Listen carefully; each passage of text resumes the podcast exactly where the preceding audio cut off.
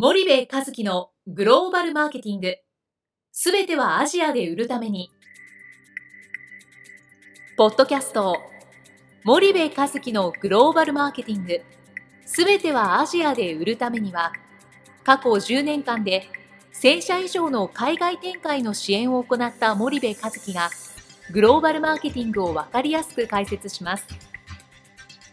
グローバルマーケティングとは、世界のニーズに応えて利益を上げること。アジアで売るためには、ものづくりプラスグローバルマーケティングを武器とした戦略を持たなければなりません。日本には素晴らしい企業が多く存在します。その企業とともにアジア市場を目指したい。再び、ジャパンアズナンバーワンと呼ばれる時代を作りたい。森部和樹は、そんな思いを持ちながらこの番組を皆様にお届けいたします。皆さんこんにちは。弊社より配信中の動画番組のご案内です。弊社ではスパイダーチャンネルという無料動画番組を配信しております。この動画番組は日本企業の海外販売チャンネル構築のノウハウを無料でお届けする番組です。またグローバルビジネスに関するさまざまな情報もお伝えしています。毎週火曜日金曜日の週2回配信。iTunes 内ポッドキャストにてご覧いただけます。iTunes にて番組タイトル名スパイダーチャンネル。大文字で SPYDERCHANNEL と検索ください。自動で最新動画がお手元に届く購読手続きが行えます。ぜひご覧ください。こんにちは、ナビゲーターの東忠夫です。こんにちは、森部和樹です。じゃあ森部さん、あのまあ、先日、エースコックの村岡社長ですかね。はい。とあのグローバルの流儀で対談したと思うんですけれども、はい、まだ公開になってないんですが、はい、まあ、ちょっとざっくりと、はい、あの話せる内容だけ、ちょっと事前に皆さんにリスナーの皆さんにシェアしていただきたいと思うんですが、い、かがですかね？はい、了解です。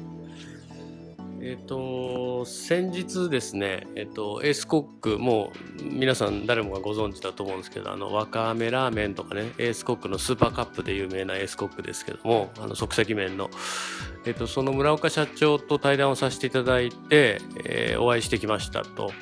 であのアジア通の人はあのおそらくすでに、えー、ご存知かと思いますが、まあ、エースコックってベトナムでマーケットシェア50%の,、まあ、あのものすごく強い会社なんですよね。であのかねてからあのそのエースコックのベトナム市場におけるチャンネル戦略がまあ調べれば調べるほどあの素晴らしくてですねえー、ユニリーバーとかネスレ並み？もしかしたらそれ以上かもしれないなというのは感じていたので非常に会うのを楽しみにして会ってきましてですねたくさんあの面白いお話を聞いてきたと、はい、そんなあの話だったんですよね。はい。まあ、ではあの対談が公開されるのであの、まあ、ざっくりどんなことをお話ししていて、はいまあ、詳しくは対談を見ていただきたいんですけれども森部さんの、まあ、感覚としてそのエースコックが何が強いとか印象に残ったのかっていうのを簡単に共有していただきたいんですけれども。はいとまあ、対談自体は富士山系ビジネスアイで5月中に多分公開されると思うんですけども、えっと、新聞紙面とオンラインと。で僕がエースコックの村岡社長に会って感じたのはですねまあいくつかあるんですけどあの基本的にものすごい謙虚な社長で、あのあれだけできてるのにまだできてないって言うんですよね。で結局僕が一番知りたかったのはエースコックのベトナム市場における強さの秘密とは一体何なんだと。なぜあれだけそのチャンネルが強いってことは分かってるんですけど強固なチャンネルを作れたんだっていうことを中心に掘り下げていくとまずね一つがその 4P が完璧なんですよ。うん、そのベトナム市場を攻める上で上位中間層とか富裕層とかそういうわけわかんないことをまず言わない？だ徹底的にターゲットが中間層。むしろ村岡社長はそれ以下だというふうに言っていて低所得者層にまで食べてもらわなきゃ意味がないんだと。で、えっと、ベトナム人によるベトナム人のためのベトナム風の即席麺なんだっていうことをすごくこだわっていて、えっと、実は向こうで流行ってる即席麺って、まあ、袋麺なんですけどもねハオハオって言うんですよ。でピンクのパッケージなんですよ。薄薄ピンクの。薄ピンクの即席麺袋麺が日本で売れてたら誰が買うか誰も買わないじゃないですか。でもベトナムではやっぱりそれが一番いいんですよね、いいっていう消費者のその声を反映してあのそれにした多分その時のそのジャッジって結構だったと思うんですよね、ピンクの袋麺出すってね。結構なジャッジででも村岡社長には全く迷いがなくてなぜならばベトナムの現地の人がそれが好むんであればそうすべきだと。でターゲットが明確でそのプロダクトがまずそうなんですよね。で味も当然ベトナム人の好む味に変えてありますと。でプライスがものすごくてハオハオ袋麺1袋18円、まあ、今の為替で18.5円、うん。ね、でこれじゃないとあの買えないんですよねで結局消費財メーカーにとって重要なのっていかに多くの人にいかに早いタイミングでいかに繰り返し商品を買ってもらうかっていうのが、まあ、最大のその課題じゃないですか。でそれを実現するために18円の袋麺を即席麺を出すと。でそのための工場投資をしてるんですよ。1993年に進出決めて1995年から稼働してるんですよね。で次にプレイスなんですけど結局そのあそこの市場って MT って1200300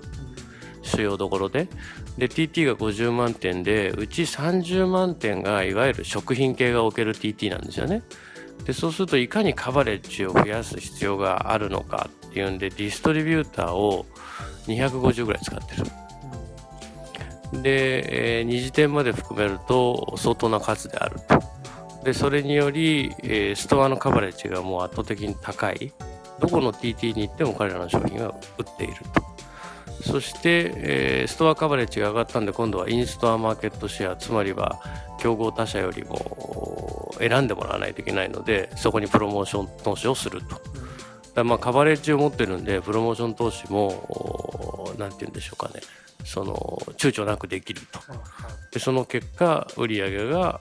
爆発的に上がりましたよというまあ非常にシンプルなんですよね。悩んでいないと。だからでそんな状態にまでいってるのにまだまだだと。これからだということをおっしゃっていて悩んでるレベルが他のその消費財メーカーとはちょっとレベルが3つ4つぐらい違う印象をやっぱり受けましたね。あのいやうちは日本企業で安いものを売ったらブランド力が下がるじゃないかとか原材料を変えて低価格の商品を出すのはどうなんだとかあまずは MT 回してから TT だとかそういう次元の悩みはないんですよね。でも明確なんですベトナムの中間層のために自分たちは何をすべきかと、まあ、こうだなとじゃあそれをやろうっていう非常にシンプルな形でしたね。わかりました。そうすると、まあベトナムで母を売ってるっていうのは知ってる人は、まあ、当然あのその強さっていうのはなんとなく実感できると思うんですけども村岡社長はなんで、まあ、ベトナムなのかとかっていう話はされてたんでしょうか？あのもともとね、えっと、インドネシア見に行ったって言ってましたね。で、インドネシアってインドミーがすごく強いじゃないですか。あのインドミーやってる、あの会社にね、えっと、財閥系なんですけどね、インドミーね。あのそこに、えっと、その即席麺の技術をね、あの昔教えたのは実はエースコックなんですよね。はいはいはいであのそんなのもあってインドネシアに昔行きましたとでその帰りに、えーと、とある商社にベトナム見ないって言われてベトナム見に行ったらしいんですよね。でそれがきっかけでそれが1990年代、はい、えー、とかそんな感じだったみたいですね。でやっぱり日本は少子高齢化であの、まあ、即席麺のピークってもうとうに終わってるんですよ、うん。でこれからどんどんどんどん減少傾向になっていく中であのどうやってその市場を拡大するかっていうのはやっぱり即席麺メーカーにとっては最大のお題目でですからもう90年にはあのそういう状態だったんで、うん早くから出たというのがあの経緯だったみたいですけどね。わかりました。じゃあ森部さん、あの今日はちょっとお時間が来たのでここまでにしたいと思います。森部さんありがとうございました。ありがとうございました。本日のポッドキャストはいかがでしたか？番組では森部和樹への質問をお待ちしております。ご質問は podcast アットマーク spydergrp.com ポッドキャストアットマークスパイダー grp .com までお申し込みください。たくさんのご質問をお待ちしております。それではまた次回お目にかかりましょう。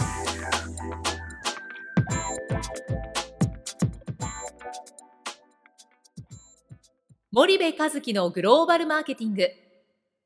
この番組はスパイダーグループの提供によりお送りしました。